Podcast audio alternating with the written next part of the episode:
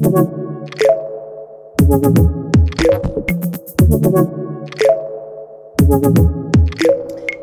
aí, meus queridos amigos, que bom tê-los de volta aqui no Inspiração Boca a Boca. É um prazer estar aqui com vocês. Espero que vocês tenham gostado e colocado em prática algumas dicas do episódio passado sobre procrastinação.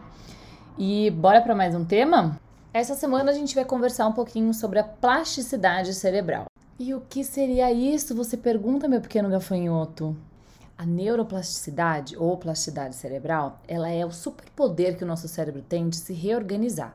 Ela permite que os nossos neurônios e as suas ligações, que são chamadas sinapses, consigam se regenerar de forma estrutural e funcional.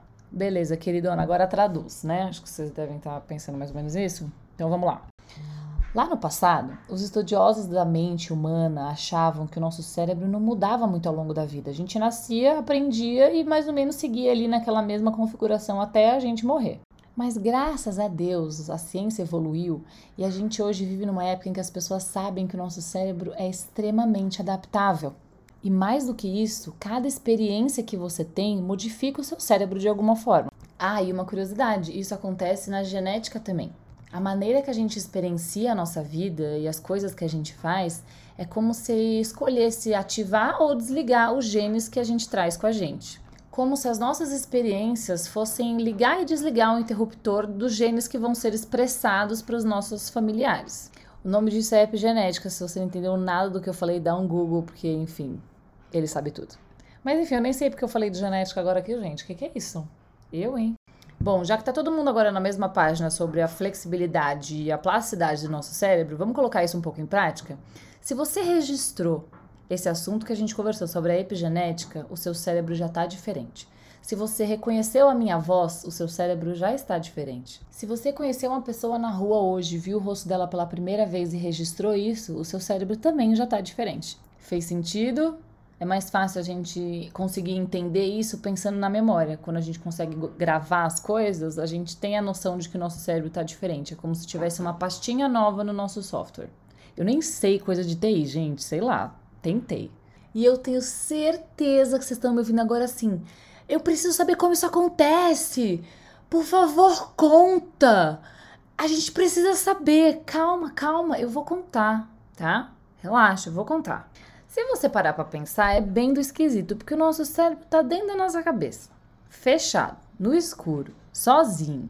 Como é que ele aprende, gente? Como que ele tem contato com dados e data? Isso acontece porque ele tem dentro dele um mapa perfeito do nosso corpinho. Só que isso não veio de graça, tá? Ele não nasceu com um chip entendeu? Eu tô tentando usar a palavra, entendeu? Não veio com chip já de fábrica. Ele vai aprendendo como é o nosso corpo. Ah, meu Deus, é muito maravilhoso. Então, através desses sinais que ele recebe do nosso corpo, ele vai aprendendo como a gente é e consegue todas as informações que ele precisa para criar suas conexões. Vocês estão aí, gente? Hum? Deixa eu ir de exemplinho aqui para ver se pega, para ver se fica. Quando a gente perde um membro, a gente tem a capacidade de reestruturar esse nosso mapa e compensar. Ou a mesma coisa acontece quando a gente perde um dos sentidos, a gente consegue apurar os outros sentidos. E isso acontece também quando a gente faz coisas que não são humanas, vamos classificar desse jeito, que é um exemplo: andar de bicicleta, andar de moto, esquiar, pular de paraquedas, surfar. Esses não são comportamentos natos do, do funcionamento do corpo, mas o cérebro aprende a fazer. E eles deram um nome bem engraçado para esse negócio que chama balbuciar motor. Sabe quando a gente fala que criança está aprendendo a falar balbuciando? É exatamente isso que acontece com o nosso cérebro. Balbuciar significa tentativa, ensaio. Então casou perfeitamente com mais esse superpoder do nosso cérebro. Pensando nisso, a gente começa a entender como faz todo sentido a gente gastar tanta energia quando a gente está aprendendo a fazer uma coisa nova do que quando a gente já sabe fazer com o pé nas costas. Quando a gente vê um atleta sendo master naquilo que ele faz, ele já está com isso imprintado no cérebro dele. O corpo dele já entendeu que esse passou a ser o funcionamento normal. Enquanto nós que estamos aprendendo a fazer alguma coisa nova, ele precisa aprender como se reestruturar também. Então, quando a gente fala de memória muscular, a gente na realidade está falando de memória cerebral. E existem dois tipos de plasticidade cerebral: a funcional e a estrutural. A estrutural é o seguinte: é essa coisa do aprendizado.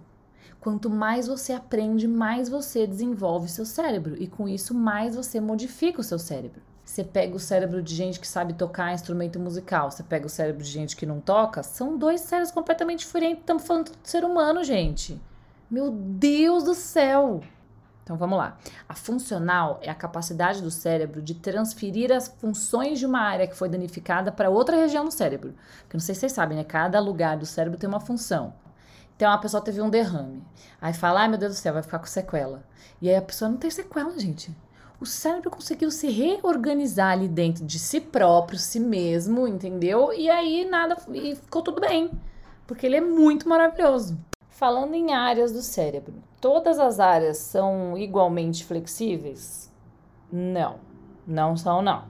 Algumas áreas cimentam muito antes do que as outras, e isso é diretamente correlacionado com o tipo de informação que aquela área processa. Essas informações mudam muito, mudam pouco, por exemplo, a nossa visão. O mundo ele tem X cores, X formas, X ângulos, X profundidades, nosso cérebro entende que isso não muda muito.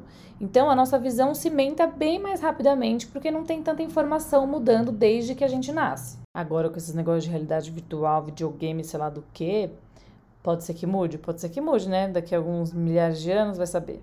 Ah, e por que que então aquela coisa de que a gente memoriza o rosto se é visão também e, e a gente aprende a vida inteira? Porque essa informação muda a vida inteira, sacou? Aí agora o nosso sistema motor já é completamente diferente, porque você nasce, você cresce, você engatinha, você anda, você engorda, você emagrece, você machuca um ombro, você quebra um pé, você usa salto alto, você aprende a jogar bola muda muito ao longo da vida. Então precisa sempre estar flexível para aprender novas formas de funcionar. Mas o mais interessante, o mais importante sobre esse assunto é saber também que existem umas janelas críticas durante a vida que nos permitem aprender de forma mais fácil. Vamos falar da linguagem. O bebê nasce com uma super potência para aprender linguagem. Imagina, ele vai nascer em qualquer lugar do mundo. A natureza é perfeita, a estrutura de qualquer língua ele precisa saber poder absorver. E essa janela fica bem clara quando a gente observa crianças que foram tão negligenciadas na infância que nunca mais conseguiram aprender a falar direito depois, como se essa janela tivesse sido fechada. Ela não foi exposta aos estímulos para trabalhar essa região e essa flexibilidade da janela se acaba. E fazendo uma ligação dos pontos entre a plasticidade funcional e esse tema, a gente tem aqueles exemplos das crianças que nascem com alguma questão e precisam tirar grande parte do cérebro e têm uma vida normal depois, coisa que já em adultos não acontece dessa forma. O prejuízo é muito maior e ele aumenta ainda mais se acontece alguma perda em linguagem. Os estudos mostram que perder a fala e a audição são os piores sentidos para se perder. E eles explicam isso porque, por exemplo, os cegos, eles conseguem se expressar como eles são, eles conseguem criar laços afetivos significativos porque eles conseguem conversar, eles conseguem se expressar. Já com o mudo surdo, toda essa oportunidade social é extremamente limitada. Isso mostra o quanto que o ser humano é um ser social. Vamos voltar um pouquinho. A criança já sabemos então que é um mestre da plasticidade, mas e os adultos? E, e nós aqui? Acabou pra gente? É isso? Tá feito? Não, jamais. Um cara que adora esse assunto chama David Eagleman e no livro Liveware ele começa com a seguinte frase: Todo homem nasce como vários homens e morre como um só. E essa frase é maravilhosa porque representa exatamente o que é essa plasticidade Toda criança saudável nasce igual, uma tela em branco, para poder aprender tudo que a sua cultura e suas experiências precisam que ela aprenda. E essas modificações acontecendo a vida inteira é exatamente na hora que a gente morre que a gente completou todos os aprendizados. Porque se a gente continuasse vivo, a gente continuaria aprendendo, entendeu? Por isso é tão importante que a gente continue aprendendo coisas novas. Então, comece com as coisas simples. Tente escovar o dente, se é destro, tente escovar o dente com a mão esquerda, tente escrever seu nome inteiro com a mão esquerda. Aprender um esporte novo, um jogo novo, uma língua nova, isso é extremamente importante para o nosso funcionamento cerebral. Como a gente conversou no episódio passado, e esse essa frase vai aparecer, acho que em todos os episódios, é o nosso cérebro quer poupar energia.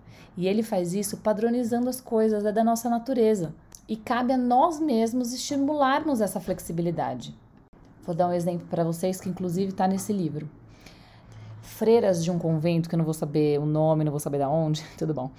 Elas doaram os seus cérebros para pesquisa depois que elas morreram. E os achados foram bizarros, assim, porque como elas moravam num convento, elas recebiam muita gente todos os dias, lidando com questões de muitas pessoas, pensando em muitas coisas durante a vida inteira, elas eram extremamente estimuladas. Então tinha freiras, por exemplo, que já tinham Alzheimer há muito tempo e os sintomas da doença nunca se expressaram, porque elas compensavam isso com estímulos diferentes. Bom, esse também é um assunto que dá pra gente passar assim 24 horas falando, então cabe uma parte 2, 3, 4, 5, 12, quem sabe. E espero que vocês tenham gostado. A gente se vê na semana que vem pro cérebro apaixonado. Arrivederci, que significa até logo italiano de nada, acabei de estimular seu cérebro.